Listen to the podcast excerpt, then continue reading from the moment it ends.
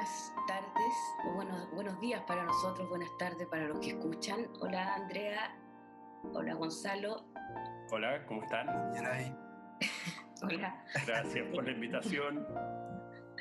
Gracias por estar aquí.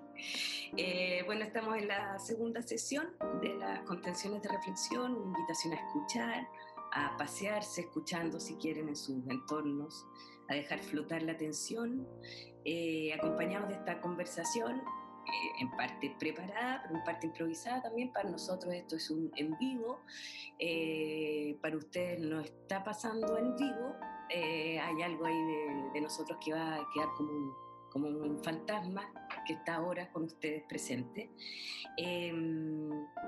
en que, bueno, vamos a tratar también como, como el lunes y como lo haremos en la sesión del viernes, de eh, generar lazos entre nuestras asociaciones y, analogías de pensamiento, pensando siempre eh, con otros, porque de alguna manera eh, todo lo que emerge en nosotros es el rebrote de algo que ya estaba ahí y que es como su continuación y su, y su variación. En la sesión de hoy eh, vamos a abordar algo de eso, de, esas ruinas en nosotros y del paisaje mismo de ruinas.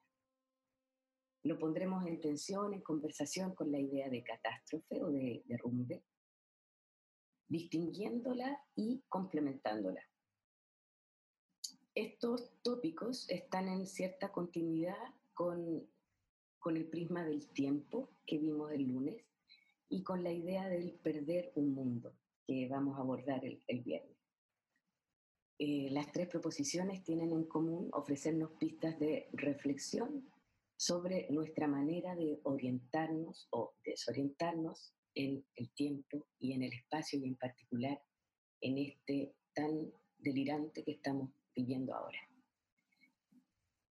Si la idea de catástrofe nos sitúa en el tiempo, forzando nuestro imaginario a situarse antes o después de ella, ya sea como una amenaza frente a la que tendríamos que actuar o como una fatalidad frente a la que no podemos hacer nada porque finalmente sería la consecuencia de un derrumbe sistémico que nos deja en la imposibilidad total de actuar o en una indiferencia desesperada y desesperante, si eso está contenido en la catástrofe, la idea de ruina, en cambio, y a pesar de tener en general una mala publicidad, eh, creo que da la posibilidad de descubrir en ella un margen de acción ligado sobre todo a nuestra capacidad de detectar sus potenciales y los posibles resurgimientos que en ella hay. Eh, pienso aquí en la catástrofe ecológica que se anuncia, por ejemplo, pero que es a la vez la que ya está entre nosotros y que nos puede hacer pensar este tiempo que vivimos como desde ya la ruina de un sistema de vida, de un estándar de vida regido por un modelo extractivista insostenible. Las alertas ecológicas, aunque las pensamos como fruto de una preocupación contemporánea, estaban ya presentes en la historia de las humanidades y las ciencias no solo desde los años 70, que pensamos como los hippies, todo, esta, todo este universo como de preocupación eh, por, por la tierra, sino mucho antes. La preocupación por nuestros hermanos animales también. Los rebrotes de preocupación catastrófica lo son también. Pienso en los que existen ahora se pueden pensar como resurgimientos de esa preocupación. En un libro editado hace poco de Giacomo Rasmi Citon dicen, la perspectiva habitual nos hace pensar el derrumbe como algo a venir en un futuro más o menos lejano y que esperamos con más o menos angustia. Reconocer el tartamudeo de las preocupaciones derrumbistas invita a dar vuelta la mirada para mirarla para mirar el derrumbe en una perspectiva de lo que nos vendría desde el pasado. Es una interesante sugestión al imaginario, pienso yo. Bueno, pensándonos como desde ya en la ruina, paradójicamente pareciera abrirse una esperanza contenida en el tiempo, como brotan las semillas subyacentes en las tierras al derrumbe. Nosotros mismos somos de alguna manera los ecos de nuestras propias ruinas, de nuestras memorias, de lo aconchado en nosotros, ya sean vestigios preciados o desechos informes que algún príncipe, como en la fábula de la Bella Durmiente, vendrá a despertar en un presente. Ese aprender a vivir en la ruina, después de la idea de fin o fuera de la idea de fin, no quiere decir abandonar la idea de mundos posibles, sino asumir que un mundo, una manera de aunar la realidad bajo ciertos criterios, se ha derrumbado, pero con un esfuerzo de atención nuestro entorno, a nuestro entorno, podremos asistir a rebrotes de vida, pues para aparecer ante nosotros y permitirnos sobrevivir a la catástrofe, las ruinas necesitan ante todo de nuestra atención, de nuestra mirada atenta, amorosa, a lo que no es visible, pero que ahí vibra. Si la catástrofe ya fue y no nos queda más que vivir en sus ruinas, no nos quedará más que poner atención a las resurgencias potenciales que ella contiene. Lo que se abre en el paisaje de ruina es un hacer con ella que escapa al producir algo, producir cuya obsesión ha sido quizá justamente lo que abrió la perspectiva de la catástrofe, el non plus ultra productiva del progreso. Habría que preguntarse entonces si existe la posibilidad de un hacer que no sea productivo, que sea generativo, pero no productivo. La noción de resurgencia que, propongo aquí, y que no propongo sola, por supuesto, sino también en compañía de las cosas que uno lee, de las cosas que se escriben en el paisaje actual, de las conversaciones con amigos. Eh, hay, pensamiento también del ecofeminismo, por ejemplo, que es muy eh, sustancial a ese propósito. Esa noción nos permite movilizar el imaginario de una manera fértil.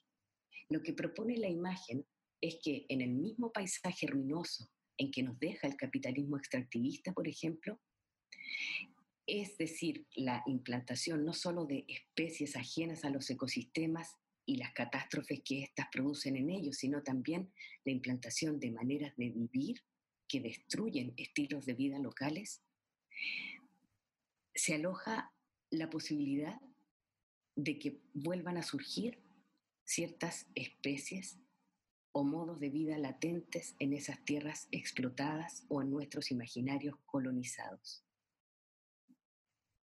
Hoy que vivimos las consecuencias del haber ido demasiado lejos en los límites y el respeto que debemos a los seres que pueblan la tierra, han resurgido, por ejemplo, prácticas antiguas ya inscritas en la memoria de nuestra cultura.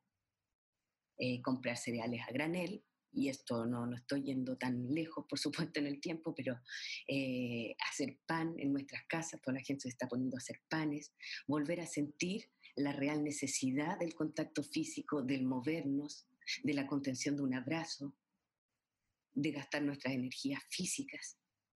Vuelven a surgir también necesidades religiosas, por ejemplo, en el sentido de, de religar, de unión, con algo más que nosotros mismos. No, estoy defendiendo la idea de, de las religiones, pero digo que eso aparece también.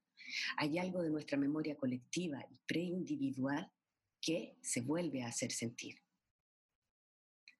A mí me sorprende también ver pájaros, cada vez más pájaros cantando en la mañana. Hay más animales en la calle, sin ir hasta los pumas, pero los, los, gatos, los perros. Eh, pienso que algo de nuestra propia animalidad emerge también y es algo que estaba ahí.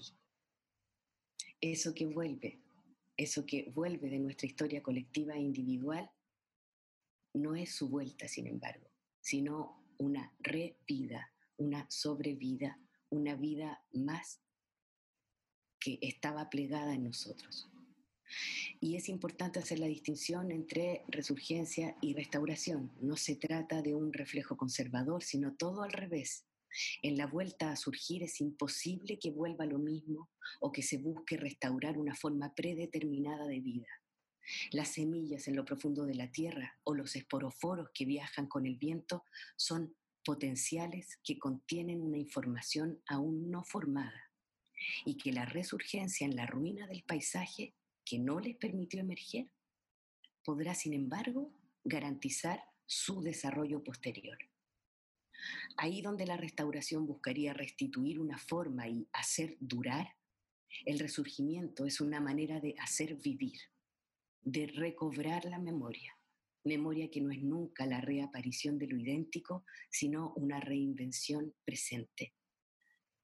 Hace unos días un primo me, decía a propósito de, de cómo estaba su mamá, me decía, uno no quiere que la gente dure, uno quiere que la gente viva.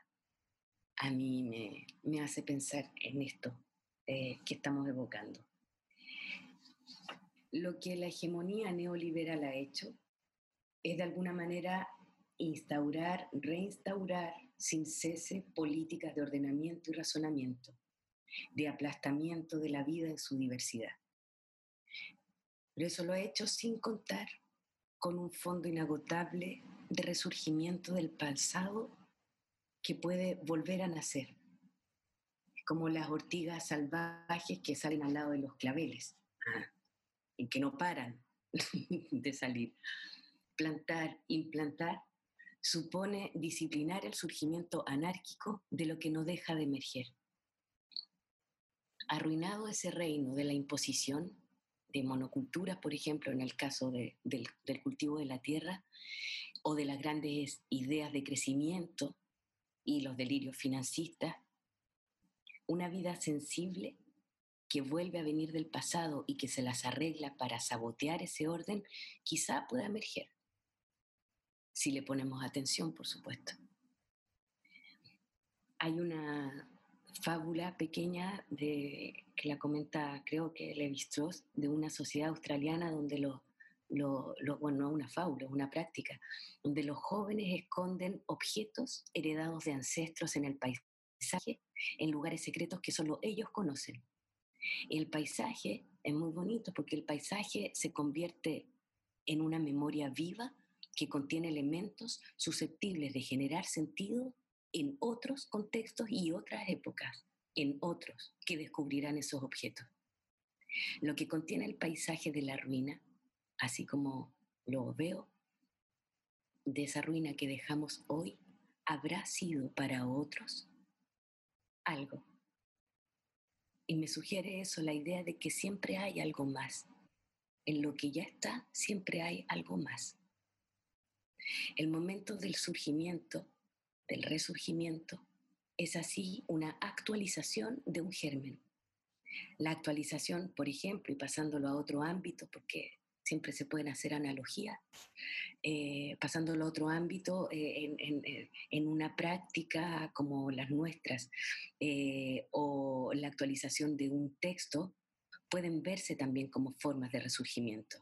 Interpretar un texto no es hacerlo perdurar, sino sumergirse en él en una especie de arqueología que nos permitirá, si ponemos atención en sus aspectos no evidentes, encontrar vestigios, resonancias y, sobre todo, pertinencias actuales para nosotros. Leer hoy lo que hubo ayer, leer mañana lo que hoy habrá sido. No future, se decía de una generación. Una generación sin futuro frente a las catástrofes de todo tipo que se anuncian, pero que ya son. Situarnos después de ella, después de ese evento, interroga de otra forma el no future. Pensemos que de hecho futuro no hay, por ejemplo. No hay entonces más que recomposiciones posibles, montajes, arreglos. Vivir en la caída, en esa inestabilidad, vivir en el derrumbe y con él, arreglando la casa mientras se nos cae. Nuestras culturas periféricas, digo, latinoamericanas, por ejemplo, sudamericanas, eh, quizás están de alguna manera más habituadas a esa inestabilidad. Y por ahí, quizá, esta vez en la historia, sean ellas las que estén mejor preparadas que las sociedades con mayores instituciones e historias de grandes instauraciones para afrontar esta desorientación general. En lugar de ceder a criterios de salvaguarda frente a la catástrofe, aceptar esa parte de finitud. Con eso también trabajamos nosotros, me estoy refiriendo a una actriz, un actor, un intérprete. Trabaja con la ruina, la del inconsciente colectivo y la acumulada en él, en ella. Trabaja con pequeños huesos que persisten en su memoria, en su cuerpo y que no le pertenecen del todo. No se trabaja con la proyección de algo a venir, sino en la alerta de lo que va a surgir. Stanislavski habla, por ejemplo, de la memoria emotiva. Eso para mí no tiene que ver con acordarse cada vez de una tristeza o de una alegría, sino que nos sugiere la idea del hallazgo de algo que estaba en nuestro paisaje como una luciérnaga invisible o como los objetos de los indios australianos que evocaba hace un rato. Uno de los hallazgos que actualizan nuestras realidades sería, por ejemplo, rescatar aspectos de una famosa escena de una famosa obra del famoso repertorio realista. Es una escena de La gaviota de Chekhov. En general en esta escena, cuando se la trata en el teatro, se pone mucho interés en el tema edípico o en el fracaso de la creación de un joven artista y en sus consecuencias. Me gustaría descentrar un poco la mirada y hacernos la pregunta de qué es lo que esa creación que hace Costia en medio de la obra, él hace una performance que ofrece a su madre y a algunos invitados de la familia, ¿qué es lo que esa performance, más allá del tratamiento a lo largo del argumento de la gaviota, qué es lo que ese texto puede decirnos acerca de esto que estamos hablando? En la lectura que propongo, podemos ver quizá en esa performance una traducción de esta ruina, catástrofe, derrumbe al mismo tiempo. El personaje que habla es una especie de alma trascendental encarnada por Nina que se sitúa después de una gran extinción, de una catástrofe ya ocurrida, y encarna a la vez el alma, la presencia de todas las existencias desaparecidas y su desaparición. El ambiente fin de mundo del que habla Costia, el artista que crea la performance de la gaviota, bien podría relacionarse con algunos escenarios de colapso ecológico actual, a la vez que abre la posibilidad de un paso de la humanidad a un estado donde ésta sería capaz de comprender en ella y ser la depositaria y responsable de tantas otras vidas.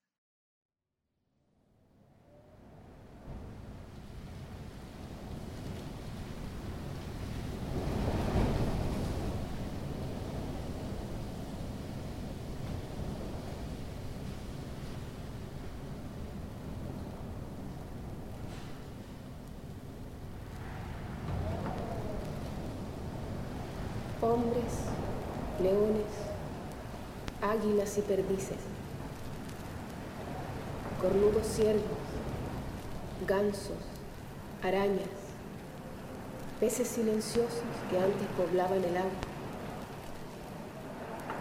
En una palabra,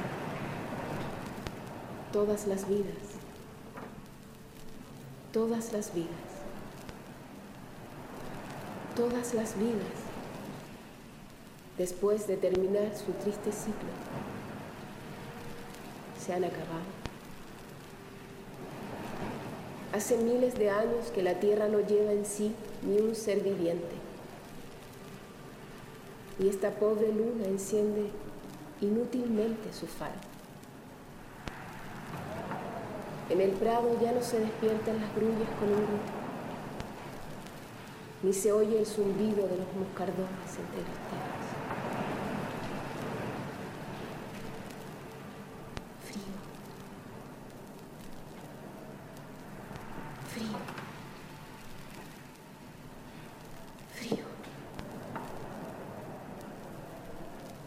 vacío, vacío,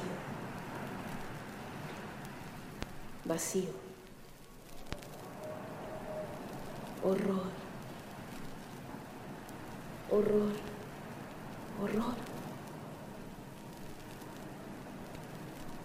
Los cuerpos de los seres vivientes se han reducido al polvo. y la materia los ha transformado en piedras, en agua, en nubes. Sus almas se han fundido en una sola. Esa alma total del universo soy yo. Yo. En mí habita el alma de Alejandro Magno, de César, de Shakespeare, de Napoleón y de la última sanguijuela. En mí, la conciencia humana se ha fundido con los instintos de los animales y lo recuerdo todo, todo, todo. y vuelvo a vivir en mí misma cada una de esas vidas. Estoy sola. Solo una vez cada 100 años abro la boca para hablar. Y mi voz resuena tristemente en el vacío. Nadie me oye. Tampoco ustedes pobres lucecitas me oyen.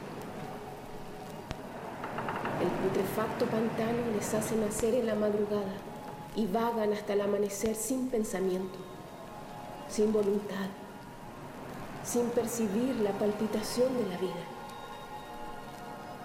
El Padre de la materia eterna, el diablo, temiendo que renazca en ustedes la vida, los transforma a cada instante en piedras, en agua, en átomos. En toda la eternidad solo permanece inmutable el espíritu, como un prisionero arrojado en un pozo profundo. Yo no sé dónde estoy, lo que me espera. Solo sé que en la lucha tenaz y cruel contra el demonio, materia y espíritu volverán a fundirse en una sola maravillosa armonía. Y comenzará el reino de la libertad. Pero esto ocurrirá solo cuando, poco a poco, después de una larga serie de miles y millones de años, la luna, Sirius, la Tierra, se transformen en polvo. Antes de eso, horror. Horror. Horror.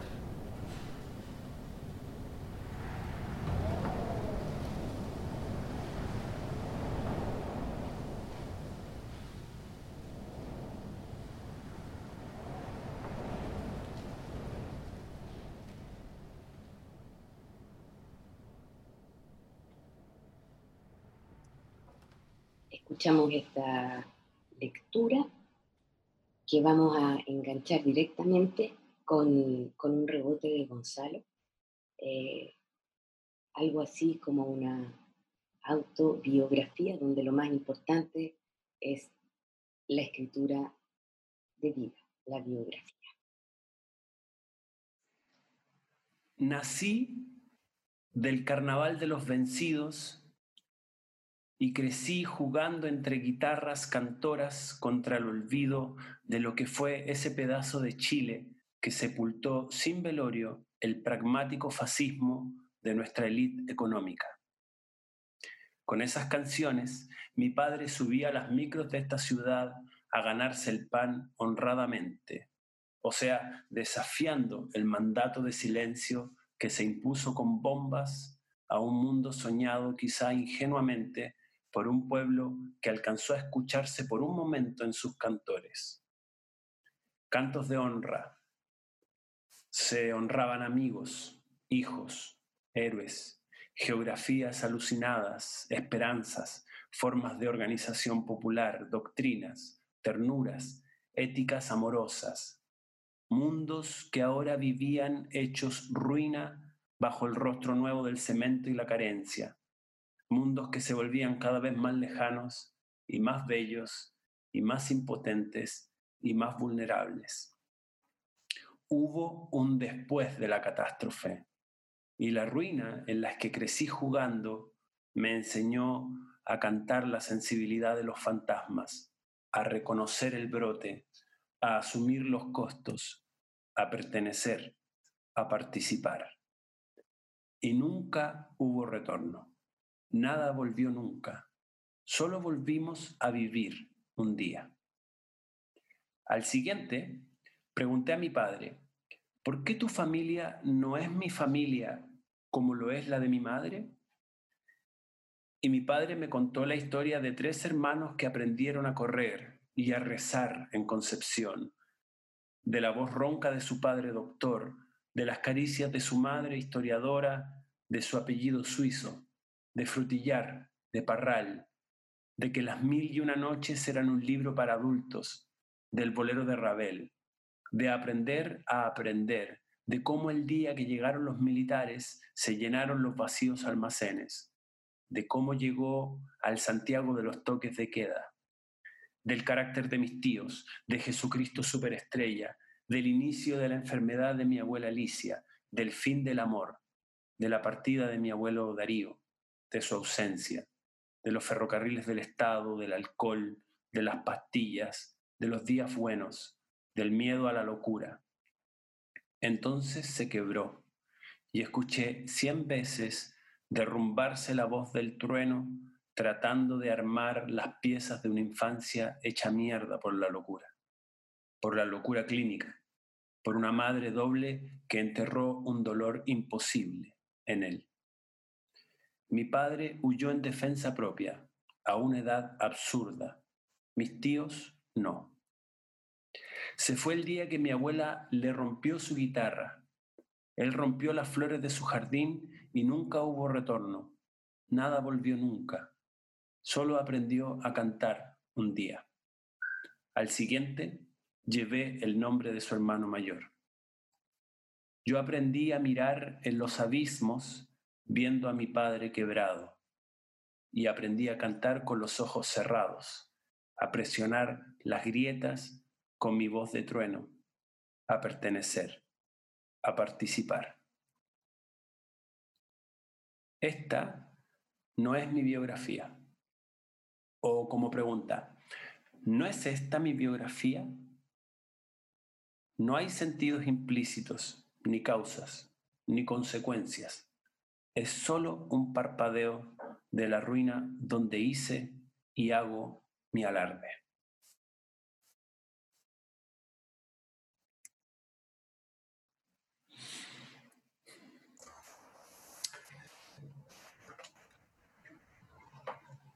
Bueno, empiezo yo a conversar a propósito de esos temas que estamos tocando.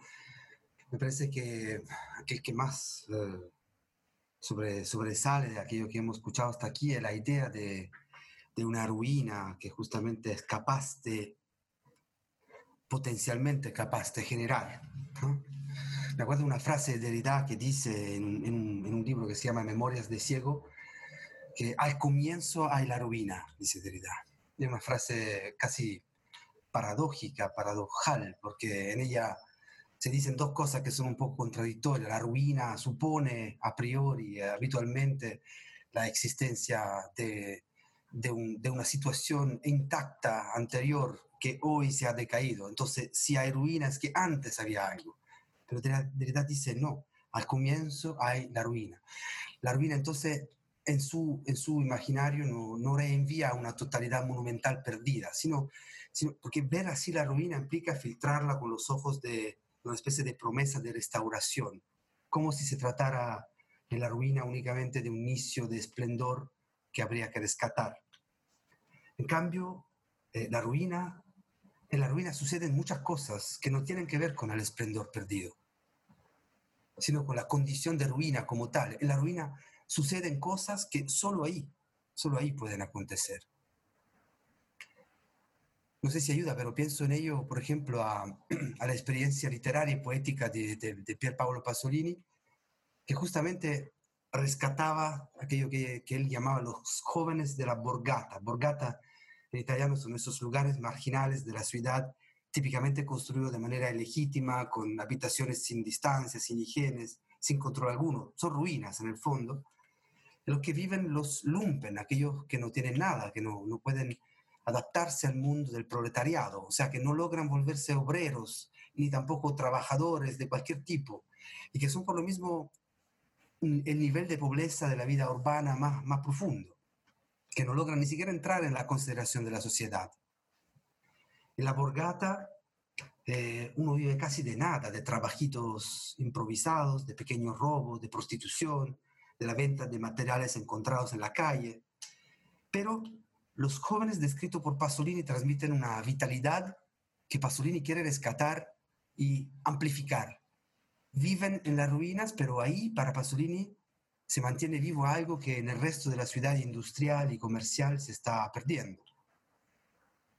Solo ahí Pasolini reencuentra la vida. De hecho, el título original de su, de su obra más conocida, una, una novela de 1955, era Ragazzi di vita, jóvenes de vida, pero está traducido en castellano como la mejor juventud, donde se pierde justamente la palabra vida, que en cambio me parecía fundamental en el texto de Pasolini. En la ruina se encuentra la vida en su estado inocente, todavía no orientado por los dictámenes del, crecimiento capitalista burgués, que por ejemplo en el posguerra italiano era, según Pasolini, conformista y deseoso únicamente de perder sus orígenes, de olvidar la miseria y las tradiciones locales. Pasolini ve en la borgata, en la ruina, la inocencia perdida y que está a punto de perderse y que él en cambio quiere describir antes de que desaparezca, antes de que las ruinas sean borradas y reconstruidas con nuevas casas populares eh, estandarizadas y anónimas que neutralizan esa fuerza, fuerza vital. Pasolini ve la inocencia de los cuerpos que resisten a la masificación cultural, como decía Millaray antes, y que existen de una forma inasimilable para la sociedad. Mm.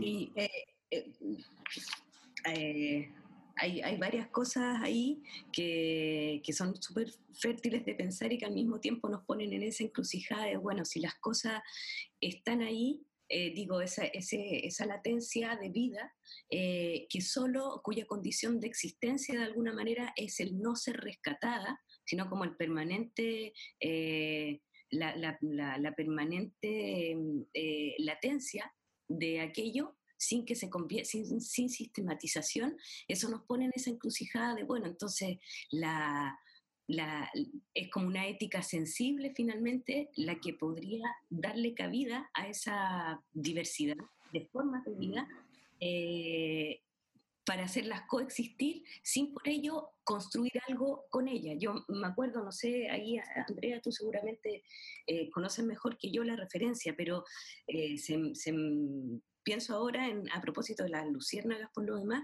en ese otro texto en que después, años después, si, si, si recuerdo bien, Pasolini mismo, por ejemplo, vuelve sobre sus pasos diciendo en realidad, ahí en eso que vi, eh, ya, ya no existe, ya no, ya no existe esa luz posible porque ha sido recuperada a su vez por un sistema capitalista, esos mm. mismos jóvenes finalmente son los que han sido capturados por la mediatización, la, eh, por la mediarquía, digamos, eh, perdiéndose su, su potencial vivificante.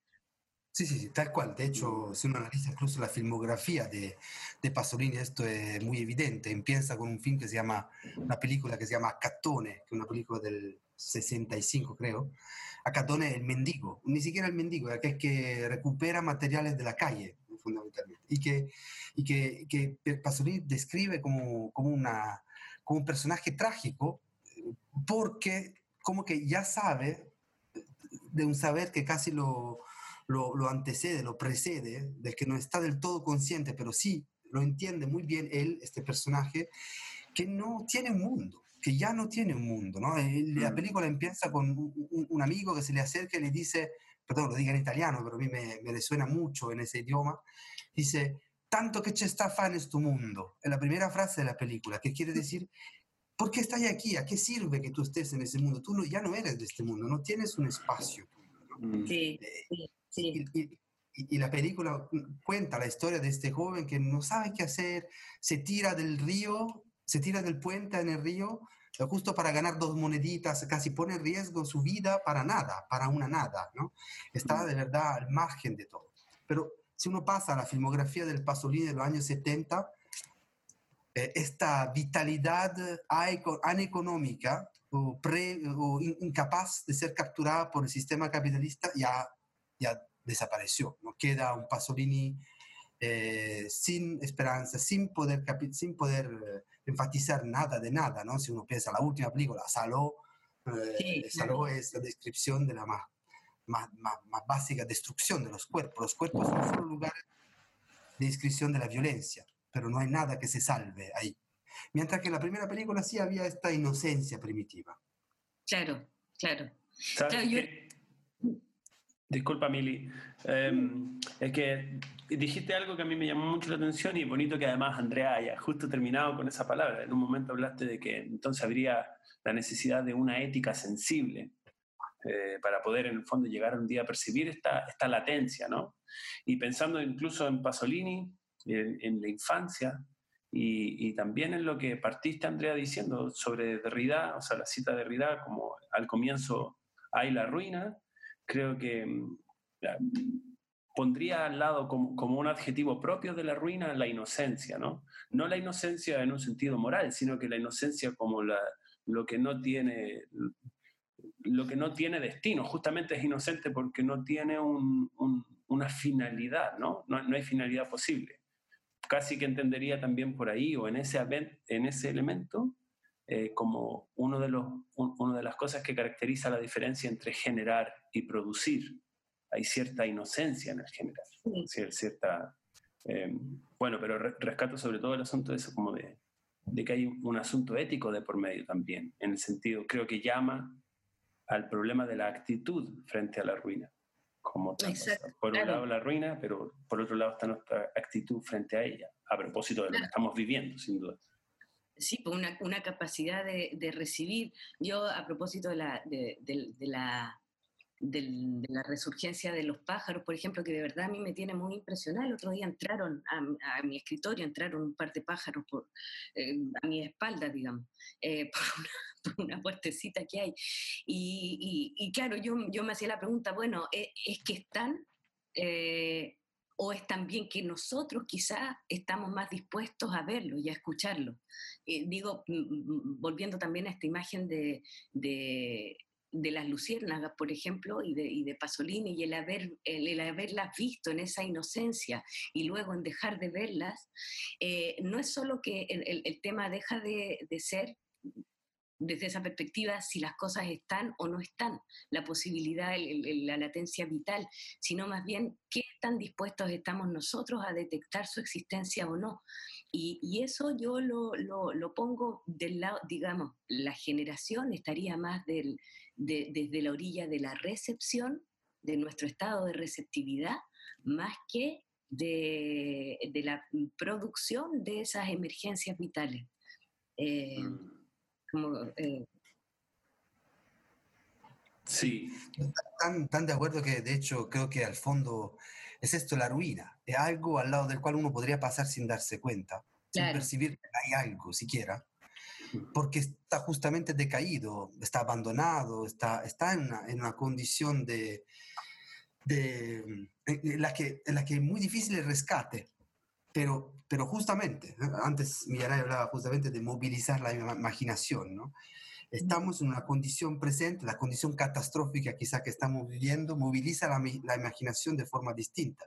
Y al pasar frente a la ruina, puede, eh, puede ocurrir algo completamente inesperado. Puede, ocurrir, puede ocurrir justamente que se movilice nuestra imaginación de una manera eh, completamente nueva y revolucionaria, a su manera. Sí. Entonces la ruina termina siendo la ocasión de esta transformación de la mirada. Aquel que no, aquel que pasaba desapercibido hace un rato, ahora transforma todo, transforma el mirar, el mirar incluso. Exacto. Claro, además que nuestros cuerpos, en cómo, cómo, cómo están ahora, o sea, digo, hay algo que ni siquiera alcanzamos a pensar aún, pero que implica la transformación de nuestra sensibilidad también. ¿A dónde vamos a ir a posar nuestra atención si no es en lo que ya se cayó? Como...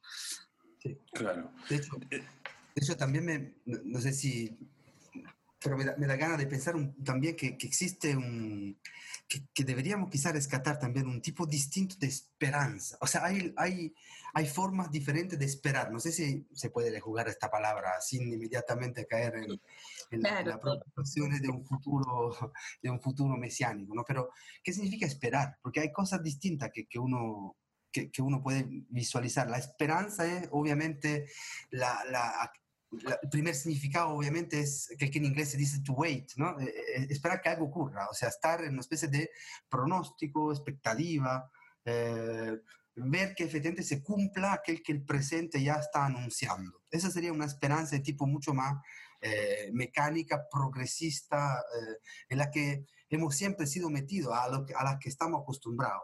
Pero quizá exista también otra manera de esperar, que ya no es una manera del wait, sino justamente del hope, o sea, del, del estar abierto a, a, la, a, la, a, la, esperanza de algo que, que es sin expectativa, sin pronóstico, que tiene que ver más bien con el pasado, con el rescatar el pasado, y no con un futuro que debería llegar. Mm. Sí.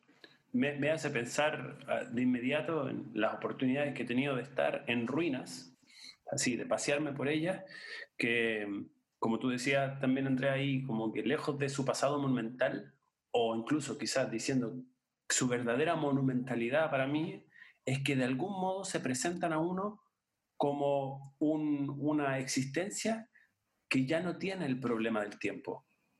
ya no es problema de la ruina, el tiempo. Y, en ese sentido, me hace mucho sentido tu, tu, tu idea de esta otra esperanza, ¿no?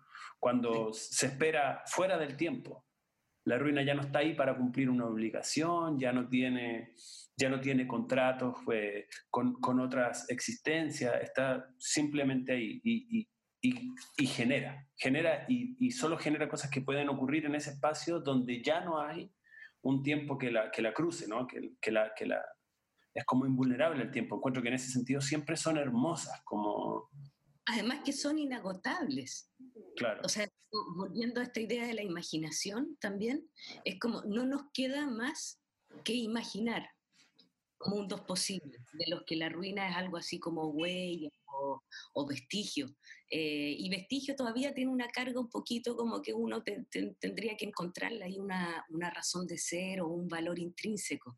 En cambio, eh, eh, lo que nos ocurre en general y con las ruinas, no solo las grandes ruinas, digamos, Pompeya o, o Machu Picchu, no, no, nos ocurre, o bueno, a mí me ocurre bastante, por ejemplo, en, en, estos días, que de repente uno da una vuelta en la noche así media fugitiva, eh, me parece ya ser una ruina todo lo que vemos, el tipo de luz que hay, hay muchos autos que no se han movido hace días, entonces están llenos de, o de tierra o de hojas, un día que llovió, por ejemplo, eh, ya hay algo en eso que no, no nos invita más que a imaginar lo que hubo ahí y esa ya es una suerte de, esperanza. A, mí, escuchándolos, me, me, acordé de pronto también de una fórmula muy bonita de Paul Ricoeur, que no, sé si, si, es exacta, pero eh, era algo así como la idea de la esperanza como en realidad él hablaba más bien de promesa, pero digamos que entran en el mismo,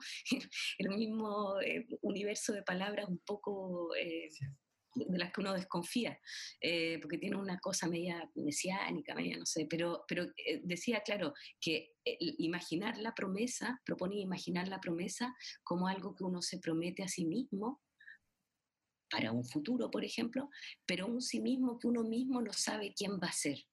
Siento que la, ruina eh, quiere decir que es como anular la idea de proyección al mismo tiempo que no dejar de esperar, pero es una esperanza abierta, como decía Andrea hace un, hace rato. Creo que la ruina tienen algo de eso, es como si el tiempo en el que fueron algo así como una construcción eh, tuviera contenida la promesa del habrán sido para quienes serán capaces de leer en ella algo mm. que sea una pertinencia actual, digamos, una pertinencia de un tiempo otro. Sí, ahí, ahí en este punto uno de los... perdón, Gonzalo, ¿querías...? No, no, no, estaba solo diciendo que era muy linda la idea, eso.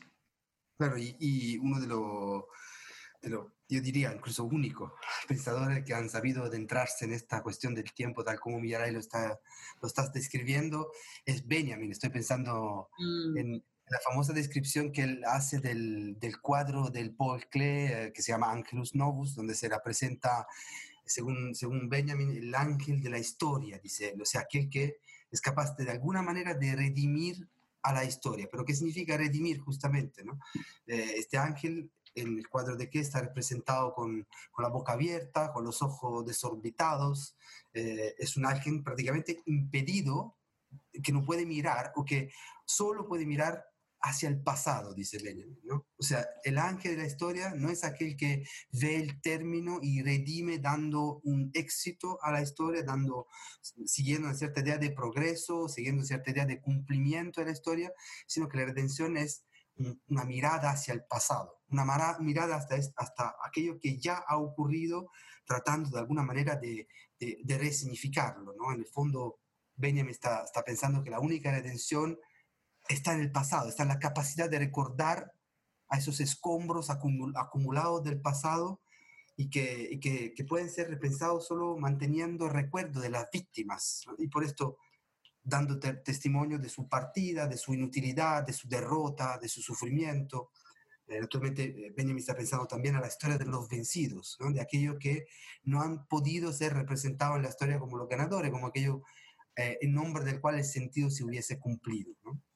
Entonces, la idea de, Benjamin es rescatar algo eh, de este pasado. Entonces, lejos, lejos de, tratar de recuperar vestigios olvidados, eh, las ruinas del pasado, según Benjamin, eh, deben ser redimidas por la mirada presente, o sea, deben ser el objeto de una reconsideración, debemos reanimar este pasado. Sí, hermoso, lo de la consideración y aquí hemos usado varias veces el re, ese prefijo, que puede dar un poquito de miedo porque efectivamente pudiera traducir una voluntad eh, de eso, conservadora, eh, y sin embargo nos damos cuenta que lo podemos revitalizar, removilizar de otra manera. Lo último que, mencionabas, Andrea, nos, nos, permite hacer un pequeño pase. Eh, a propósito de nuestra consideración hacia aquello que ya está y que es responsabilidad nuestra volver a mirar, eh, vamos a hacer una pequeña pausa musical, una vuelta al pasado, a ver qué nos dice.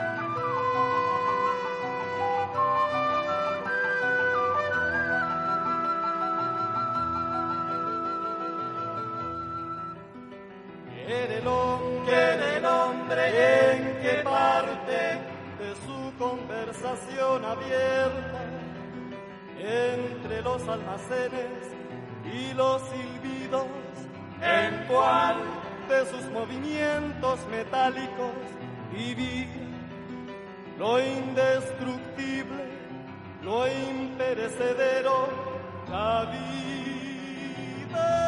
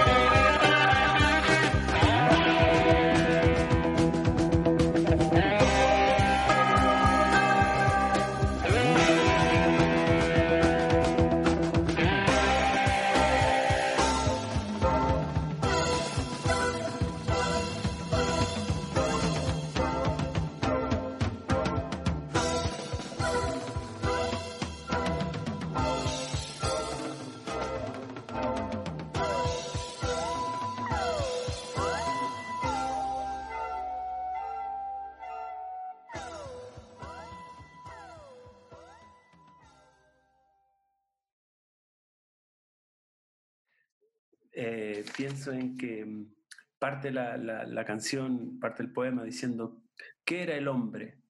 ¿En cuál de sus movimientos metálicos vivía lo indestructible, lo imperecedero, la vida? Preguntas que creo que son posibles al pie de una ruina. De alguna manera, una ruina es una pista de lo que perdura, más allá de su apocalipsis, más allá de su catástrofe. La poderosa muerte, los jaivas. Sí, buena, buena propuesta a propósito de... de todo lo que estamos diciendo. Yo, o sea, a ellos, o sea, como me quiero como, sobre eso, quería insistir mucho porque el rigor, esta cuestión de estar a los pies de la, de la ruina y, y, de preguntarse por lo que era el hombre, como decías tú, Gonzalo, ahora, eh, eso, eso naturalmente dispone, dispone del problema el problema de qué hacer con nuestro pasado y qué hacer de la herencia que, que, que llega a nosotros. Y, fundamentalmente lo, lo primero que, que, ocurre pensar cuando pensamos en la, en la, ruina tal como la hemos descrito aquí es naturalmente eh, eh, no caer en ninguno de los dos extremos, o sea, ni, eh, ni ser nostálgico, básicamente la ruina no llama a la nostalgia de una reconstitución, una reedificación de algo perdido, pero, pero tampoco, eh, tampoco ser meramente fatalistas. O sea, la ruina no es tampoco aquel que significa un, destino ineluctable, fatal, que nos trae en una especie de imposibilidad de, de actuar. En cambio, creo que a los pies de la ruina eh, estemos llamados a dar respuestas, a dar, a dar, a dar reflexiones, a mover reflexiones que traten justamente de eh, pensar la actuación, incluso la actuación política de una manera, de una manera nueva, re, eh, eh, enteramente repensada a partir de la ruina. ¿no? Pienso en ello porque justamente eh, justamente una reflexión que, que me, se me daba también de hacer relativo a, relativa a las catástrofes, ¿no?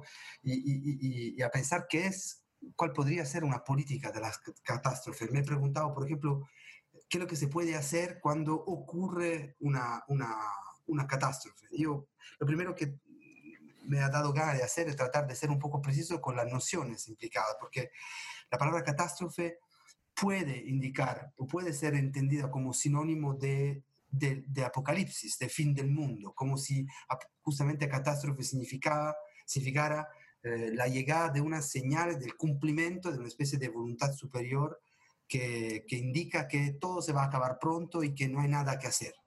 Claro. Hay, hay otros, por el contrario, que asocian más bien la catástrofe a algo casi natural y cotidiano. Cuando se habla, por ejemplo, y se habla demasiado en este modo, en ese sentido de catástrofe ecológica o catástrofe climática, se alude a algo que, eh, que, se, está, que, que se está que está pasando frente a nosotros y frente al cual tenemos la sensación de poder tener ciertas medidas de control, como para poder evitar los daños que están ocurriendo.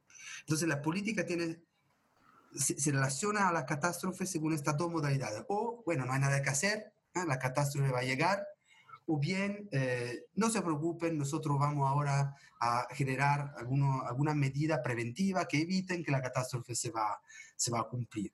Y me da la sensación de que esos dos modos, uno sería pensarla como apocalipsis, el otro como mero accidente cotidiano, pierdan de vista el elemento eh, característico de la catástrofe. La catástrofe es algo disruptivo que llega y destruye y que entonces rompe la historia, ¿no? No podemos solamente pensarla como un accidente.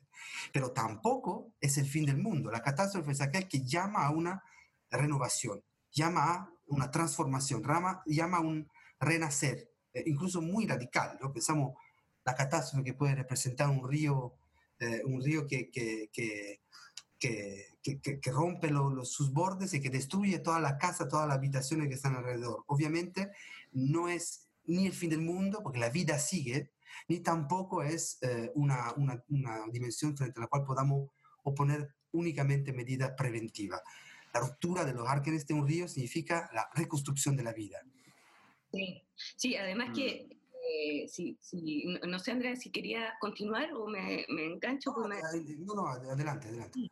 Sí, no, gracias, porque me, me, me, hacía pensar también en que incluso cuando, claro, cuando pensamos que ocurrida una catástrofe viene algo así como una reconstrucción, yo pensaba en paralelo a eso, a que también nosotros estamos muy enganchados de una visión eh, en donde hay fin, hay fin de mundo, es decir, que algo se construiría y se acabaría, pero que sin embargo hay, hay otras perspectivas, digo, culturales, de, como visiones de mundo, en donde eh, la pérdida no equivale necesariamente a un final del mundo, sino que hay pérdidas que liberan posibilidades del mundo.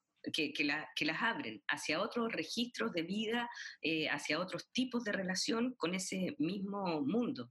Eh, hay tradiciones que no, no le dan eh, mucha importancia al fin del mundo porque eh, el mundo no se acaba, o sea, se acaban formas de generar relaciones que constituyen un tipo de mundo, pero el mundo en sí mismo es inagotable. Mundo, me estoy refiriendo a la vida, ¿no?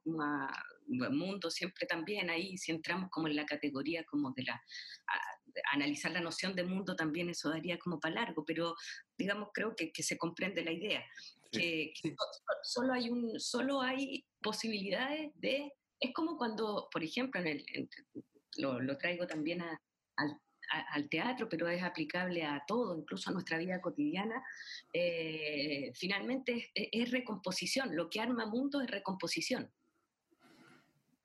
Sí, de hecho probablemente lo que, colgándome también de palabras que dijimos en nuestro encuentro anterior, es como que lo que se pierde a propósito de esto eh, que irrumpe en nuestra capacidad de hacer, en el sentido como de fabricar el sentido del mundo.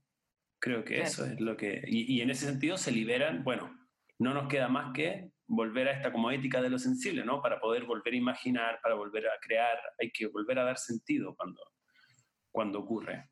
Eh, eh, ahí me parece muy, muy valorable sensiblemente el asunto de mirar la catástrofe como una irrupción y no simplemente como un, como una Por eso, por eso que la, sensación que me daba es que típicamente al, al, considerar la catástrofe como algo cotidiano se termina creyendo que sí, que baste con lo que ya hay, ¿no? De que sí es posible construir eh, prácticas preventivas, conservadoras, que anticipen los riesgos futuros y eviten que la repetición de ciertos acontecimientos nefastos, ¿no? Mm. Que, que, que, baste entonces lo que hay, ¿no? Mm. Eh, y que entonces el, problema político se resuelve casi en una mera protección de la vida, protección de lo que ya está. Pero lo que enseña políticamente al límite la catástrofe es que esto no basta. Es que cuando la catástrofe ocurre, eh, siendo la catástrofe algo inanticipable, teniendo entonces este rasgo común con el apocalipsis de ser disruptiva, entonces, la política no puede solamente replicar mecanismos ya dados, sino que debe abrirse a lo nuevo, debe ser generativa, como dice Gonzalo, debe crear nuevas formas de vida, no solo proteger aquella que ya estaban, debe imaginarse algo que no había. La catástrofe llama a inventar nuevas maneras de ser libres. Por eso me ha importado la idea de una política de la catástrofe, que no se abandone a la inercia del destino mortífero, pero que tampoco eh, actúe únicamente en el marco de una protección de la vida, de la protección de los privilegios que existen, sino que invente lo nuevo, que revolucione lo dado, ¿no? Mm. Sea esto una ética de lo sensible, como decíamos. Entonces la catástrofe, como la, como la ruina, en un cierto modo, eh, abre a un cierto modo de estar también en una dinámica de esperanza. Naturalmente hay que entenderse bien de nuevo con esta noción ¿no? de esperanza, pero porque hay una esperanza catastrófica también, eh, hay una esperanza que encara el fracaso y que, que se abre esta incertidumbre profunda. En esa, en esa tensión, yo alcanzo a sentir, aquí voy a ser un poco salvaje, pero en, en, esa tensión alcanzo a, a, percibir algo como erótico en, en, la esperanza, pero en el sentido de la latencia, o sea, de como de, por un lado está todo lo que está, pero por otro, si es que sensibilizamos, parece que hay algo que late abajo. Y esa pérdida requerida, en el fondo esa muerte requerida, para poder, para, poder seguir, no sé, creo que hay algo que, que me parece sí, movilizador. sí, estaba, estaba pensando, escuchándolo y, volviendo también sobre eh, cosas mm, que hemos ido viendo en el camino hoy y también que, exploramos un poquito en la sesión anterior, eh, pensaba, claro, eh, hay, algo de, mm, que, puede, que puede ser un poco como indecente, perdón la palabra, pero a propósito de que en lo que vivimos hoy, por ejemplo, hay, hay situaciones eh, humanas que, que, son tremendas y que no podemos contener y que, y que de pronto eh, poner al lado de eso eh, la especulación podría eso, tener una, una parte como de, indecencia o, algo así, o a mí me pasa al menos, pero al mismo tiempo siento, y que tiene que ver con lo que hemos estado hablando, la cuestión es cómo mantener de un lado y otra todas esas latencias, digamos, está ocurriendo lo que está ocurriendo y al mismo tiempo no por eso no podemos dejar de movilizar lo que tengamos a la mano, nuestros recursos eh, sensibles, nuestros recursos eh, racionales, nuestros recursos físicos, eh, para componer algo con esto que nos pasa. De, generar algún tipo de sentido, que no es un sentido necesariamente proyectivo ni racional, pero que, pueda ser abordable por nuestra sensibilidad. Y a, propósito de eso y de, esta perspectiva política que implicaría una ética sensible, eh, pensaba quizá hay, hay, algo del orden de la ficción, es decir, hacer nacer en nosotros la ficción, de estar ya en la catástrofe, eh, como si esa catástrofe hubiese sido o es necesaria. Es necesaria para que podamos ver, si nos remontamos en el tiempo, digamos, de qué es lo que permitió a la catástrofe llegar, qué es lo que podríamos haber hecho para que no ocurriera. Y no, no es en el sentido de la prevención que mencionaba Andrea, con lo que yo estoy bastante de acuerdo, digamos que no se trata como de una salvaguarda de la vida tal como era, sino más bien qué tipo de actitud sensible frente a la vida, frente a los otros, a nosotros mismos, también a nuestras propias salvajerías, podríamos haber desarrollado y por lo tanto podremos desarrollar para evitar esa catástrofe creo que ahí hay, algo que, digo que nos, que nos pone un poquito más en la, en, la tierra, digamos, como un, aterrizaje de, bueno, qué es lo que podemos hacer también. Entonces, es como si miráramos la catástrofe de hoy desde ese, ese pasado que la produjo y ver qué es lo que ahí podríamos haber rescatado y, y, y, cuidado, no, no quiero usar la palabra preservar, pero haber cuidado para que eso no ocurriera.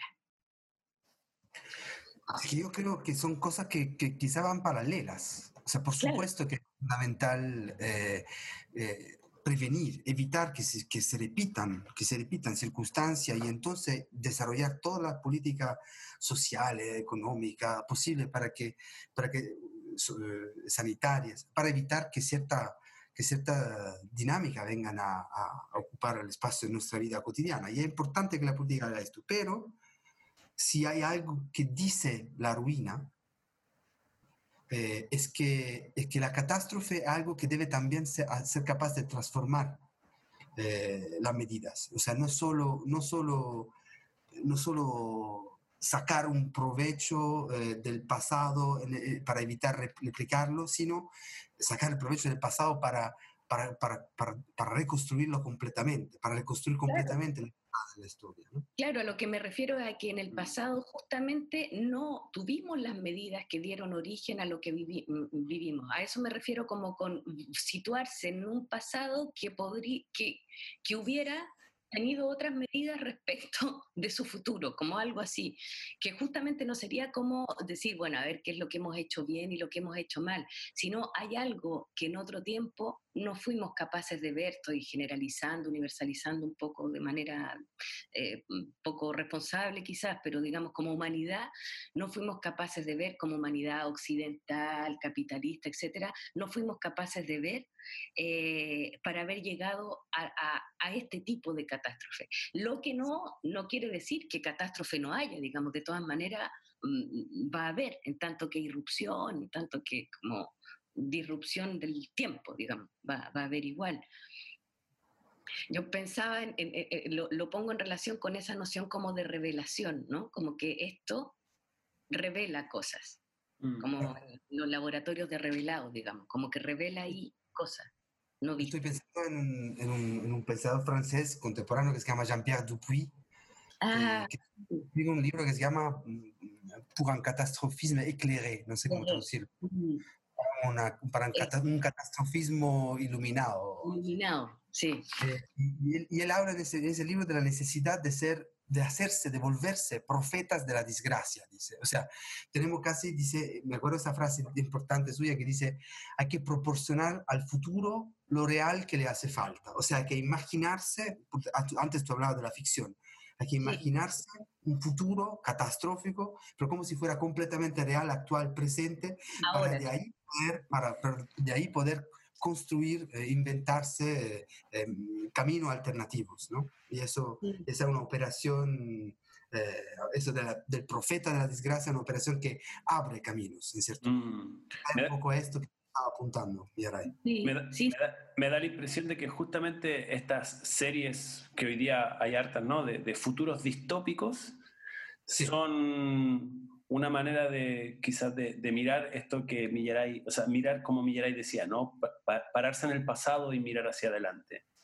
Se me ocurre que es también enfocada desde el pasado nuestro, no desde el presente nuestro. Y sin embargo están en el futuro, digamos, también como acto de imaginación, en el sentido de, de profetas de la desgracia, ¿no? Como que hay muchos tipos de... La, vuelta. La, condición ahí es no volverse, o sea, que no, no, no hacerse comer por esta lógica de lo peor, porque cuando uno entra en la lógica de lo peor, eh, puede que se le cierren los caminos más que, más que abrirse nuevos, ¿no? Porque cuando todo es eh, fatalísticamente abierto a su propio fracaso, a su destrucción y a, su término, inmediatamente lo que ocurre es una especie de grande inercia. No, no, no puedo hacer nada, entonces no hago nada. En cambio aquí la lógica de lo peor funciona políticamente en la única medida en que sea capaz de abrir camino alternativo ¿no? Mm. y, generar, generar eh, salidas. Sí, sí, eh, me, me, quedé con, con, con eh, Jean-Pierre Dupuy, que justo yo había leído hace poco, yo no he leído el catastrofismo iluminado, pero hace poco leí un artículo que es, bonito, es bonito cuando, eh, a mí me, encanta la cosa de, las cartas, ¿no? Que contienen, yo eh, creo que las cartas tienen algo de ruina también, en el sentido que hay algo depositado ahí, que es como una especie como de, de, botella tirada al mar con un mensaje adentro, hay algo encriptado en el tiempo, que solo podrá ser descubierto en, otra, en otro contexto. Y, hace poco leí un artículo que era en realidad una carta en que él respondía a, otro intelectual contemporáneo que había escrito mucho en estos últimos días a propósito de, que había que, parar un poco con esta mm, obsesión eh, de la protección de los viejos ¿no? en, la, en la pandemia eh, y que había que dejar... Eh, el espacio a que las generaciones futuras, eh, las, generaciones más jóvenes, eh, em, tomaran su lugar en la historia. Esto decía este otro intelectual. Y Jean-Pierre Dupuy contestaba diciendo que había algo ahí que le parecía muy, él no ocupaba esa palabra, pero grosso modo era como inmoral, en el sentido que también había en, que la, protección de la vida era necesaria eh, independientemente de a quién perteneciera o quién fuera el depositario de esa vida. Y, siento que es un, digo, hay, hay, algo ahí casi de paradójico, de contradictorio con lo que él mismo propone a propósito del catastrofismo iluminado. Eh, pero me hace pensar, digo, ambas, ambas posibilidades habría que pensarlas al mismo tiempo, digamos, de que también nuestros viejos, digamos, lo viejo en nosotros, independientemente de las personas mayores, pero lo viejo en nosotros eh, también es nuestra propia garantía de vida. Eh, no de vida individual, sino también como depositarios de, de, la historia del mundo, digamos, que no, no, no, se trataría como de un higienismo de, ni de qué es lo que hay que rescatar, si es la juventud la única promesa posible, o si, sino que estamos todos en el mismo barco. ¿no? y, todas, todas las visiones, cada uno tiene una parte de información, en el sentido de que cada uno es depositario de un tipo de sensibilidad particular, que es la garantía de la recomposición del mundo, siento. Mm. En, ese sentido, Mili, creo que después de, este, de esta vuelta, me atrevería como un poquito a contestar la pregunta que hiciste respecto a cómo mirar desde el pasado y creo que tiene que ver con nunca perder de vista que el barco es imaginario, el barco del que hablas. El, mm. el, el barco es una invención.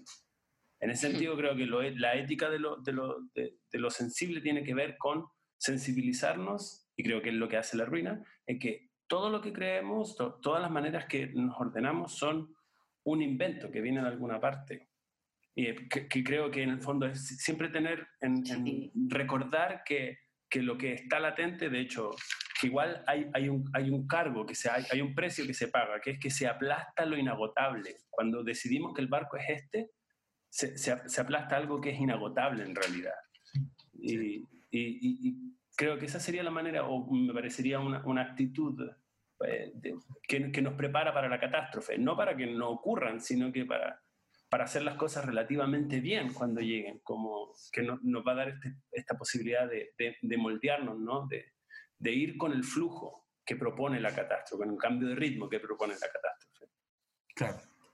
Sí, yo también creo que hay algo, no sé si llamarlo mortífero, ¿no? En la, en la, disposición de la mera, mera y única protección, ¿no?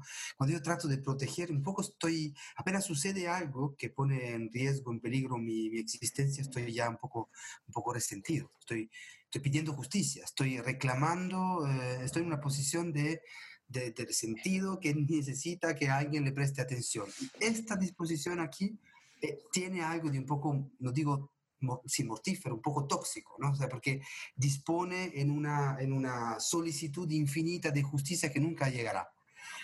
En cambio, la ruina habla desde, desde, desde justamente la capacidad de transformación de lo que hay. Entonces, si, en esta no es solo especulación, no es solo, no, no, no, veo nada obsceno en reflexionar de esta forma sobre la ruina, porque en el fondo se está diciendo, bueno, cuando, cuando llegue la catástrofe, eh, hay, necesidad de recrear, reconstruir la medida a través de la cual podemos interactuar con la vida, interactuar entre nosotros, interactuar con la política institucional, eh, interactuar con, con las dinámicas sociales que vienen a generarse. ¿no? Y solo en la medida de esta capacidad de reinvento, de reinvención, eh, habrá, habrá nueva vida, habrá, justamente capacidad de superar eh, el, el, elemento apocalíptico que ha ocurrido. ¿no? Es un punto sobre, sobre el que me, parecía importante prestarle oído al, al, a lo dicho por Dupuy, de, la, de, ser profeta del, del, de la desgracia. Sí, sí, absolutamente. Yo pensaba, pensando ya en, también ir, ir eh, nosotros mismos también dejando, dejando que, que la ruina presente, la ruina de, esto mismo que estamos conversando, eh, siga latiendo y, construyendo su vida. Eh, pensaba, volviendo a, la gaviota un poco y también a la canción de los Jaivas y, a las cosas que hemos atravesado, eh, que claro, que habría que aceptar esa parte de, de finitud sin por eso renunciar a la, posibilidad de ver esas luciérnagas ¿no? que, que, evocábamos también. Eh, pensar la posibilidad de una, y aquí son un poco palabras grandes, pero habría que, bajarlas porque son al mismo tiempo muy reales, eh, la posibilidad de una, de una trascendencia en la inmanencia, es decir, en lo que ya está, eh, de una promesa no de futuro, sino una promesa contenida en lo que está ahí. en nuestras miserias y nuestros derrumbes tienen un valor que todavía no hemos, eh, no les hemos, ah, que no les hemos todavía acordado.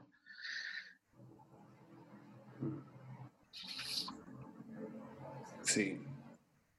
Y, yo creo que ese, ese, e, ese espacio donde aún no se ha acordado requiere eh, de nuestra parte, o requiere de mi parte en realidad, requiere como una actitud de ternura, como, mm. o, de hospitalidad también hemos dicho, como de, porque, porque es para todos, en ese sentido es igual. La, falta de acuerdo es para todos, no es, no es, un problema personal. Claro, claro, al estar desde ya en la ruina, de la catástrofe, con la catástrofe ya pasada, a propósito de esta imagen traída por Dupuy y, bueno, y las últimas cosas que, que hablábamos, eh, las posibilidades de una vuelta a la vida eh, que, que, no está ni en un más, más, allá extraterrestre, ni en un más allá de una promesa política o una promesa como trascendental religiosa, sino es, es, más bien pensar un más acá, que nos devuelve a la tierra y a lo que ella contiene de ruina.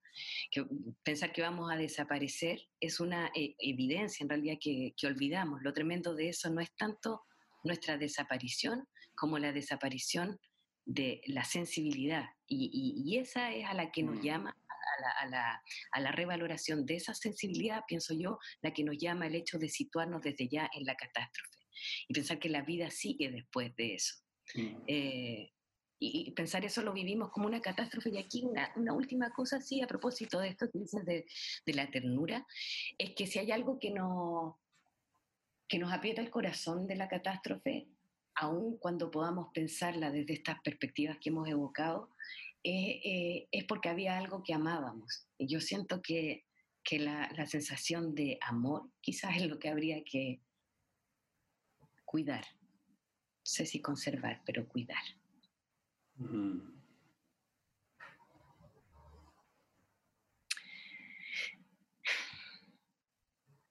Bueno amigos, No sé si Andrea quiere eh, decir algo más, Gonzalo. No, no sé si, si cabe, eh, pero me da gana también de, que después de la palabra amor es muy difícil volver a conversar. Pero ternura y amor, dijeron ustedes. Yo voy a decir algo mucho más trivial y mucho más banal, pero en el fondo eh, me parece también una, otra manera para visibilizar aquello que estamos llamando aquí ruina, ¿no? Que estoy pensando en la experiencia artística y de un, de un, de un arquitecto que recién me, ha, dado la ocasión de conocer, que se llama Christian Potkiser, que es un arquitecto alemán que vive, trabaja en Francia, que, mm, que, que trabaja con esta idea de, de, ruina, en cierto modo, porque, por ejemplo, uno de los proyectos que he podido incluso apreciar es un proyecto que él está realizando en el norte de Francia, en un enorme espacio de un país, un, pueblo que se llama Olt, justo en el borde del mar, hay un enorme espacio como en desplomo arriba del mar, eh, un acantilado enorme, eh, en que se ha descubierto que el, terreno es inseguro y se está empezando a mover. Entonces lo que el Estado en los últimos 30, 40 años ha, hecho es construir casas en otros lados donde están, condiciones más seguras y trasladar a todos los residentes de ese espacio en ese espacio seguro, en esas nuevas construcciones. Y en cambio este arquitecto lo que ha hecho es invertir en, en la ruina y en la en, la, en, dinámicas de construcción que no necesariamente privilegien la seguridad absoluta. No, no significa que construye cosas que se caen a pedazos, pero que utiliza técnicas alternativas que al garantizar también situaciones de seguridad mínima, permitan igual construir ahí donde el terreno se mueve. Eso también dice respecto de lo que decía ahora Millaray sobre la, la necesidad de que vamos a desaparecer. O sea, ¿qué, ¿qué tal si imaginamos una arquitectura que ya se sabe ruina, que ya sabe que va, que va hacia su término, que no es una arquitectura infinita, eterna, que se eterniza, que no son pirámides, que son construcciones que funcionan con el arruinarse del territorio. ¿no? Y lo que él realiza justamente son construcciones que naturalmente respetando algunos criterios mínimos de seguridad, pero al mismo tiempo invierten en, en, ser, el ser ruina. ¿no? Y, y, la ha construido, ha construido cosas bellísimas, hay un faro que ha construido, una serie de elementos arquitectónicos eh, que se están construyendo todavía, donde se reinventa los espacios, se reinventa la forma también de ocupar el espacio. Eso me parece también un modo para visibilizar esta, esta exigencia de, de, de transformar la regla del juego, ¿no? el camino. Sí, sí, sí. Claro, efectivamente. Eh, esta noción que me gusta harto, que es como de remontar, y es bonito porque uno piensa en remontar en el tiempo, pero en el fondo también es montar de nuevo, o montar cada vez más que de nuevo, ir montando, mm. ir montando, como una actitud montajista con, la vida. Em, muchas gracias a los dos. Eh, voy a terminar con una, pequeña cosa que, tenía por ahí anotada, que es que em, a veces pensamos que, que la vida siga después de todo esto, lo vivimos como una catástrofe, pero y recogiendo lo que han dicho los amigos, lo que hemos, eh, las escalas que hemos ido haciendo en el camino, quizá eh, habría que pensar que algo de nosotros ya no será nosotros mismos, que hemos sido transformados. Y algo de lo que nos sobrevivirá habrá sido ese fantasma nuestro, este mismo fantasma que somos nosotros, que estamos grabando hoy día, miércoles 17 de junio, para ser escuchados después. Ese fantasma ya no nos pertenece, va a estar escondido en el paisaje de quienes nos escuchan, en su sensibilidad, como los objetos de la tribu australiana, disponibles para ser actualizados en otro momento de historia y recompuesto, remontado. La catástrofe ya tuvo lugar. El resto de la vida es sobre sus ruinas. Nos vamos ahora con una canción de alguien que está parado, que sigue de pie, como sigue de pie la vida cuando todo se cae.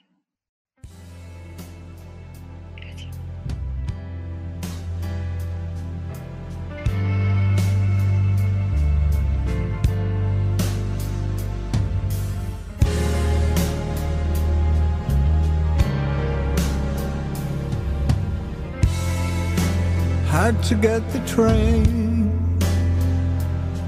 from Potsdamer Platz.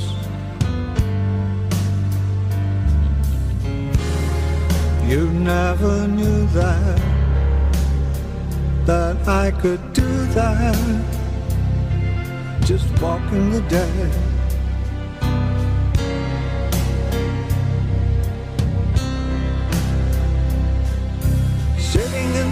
The jungle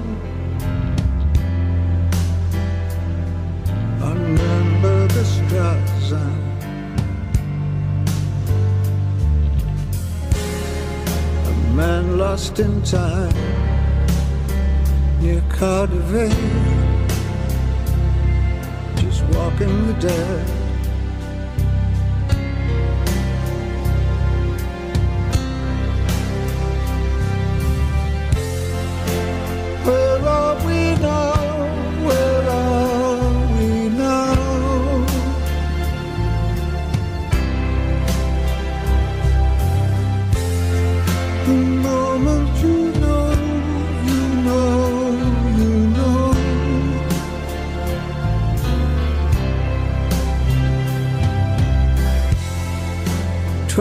Thousand people. Crossbars unbroken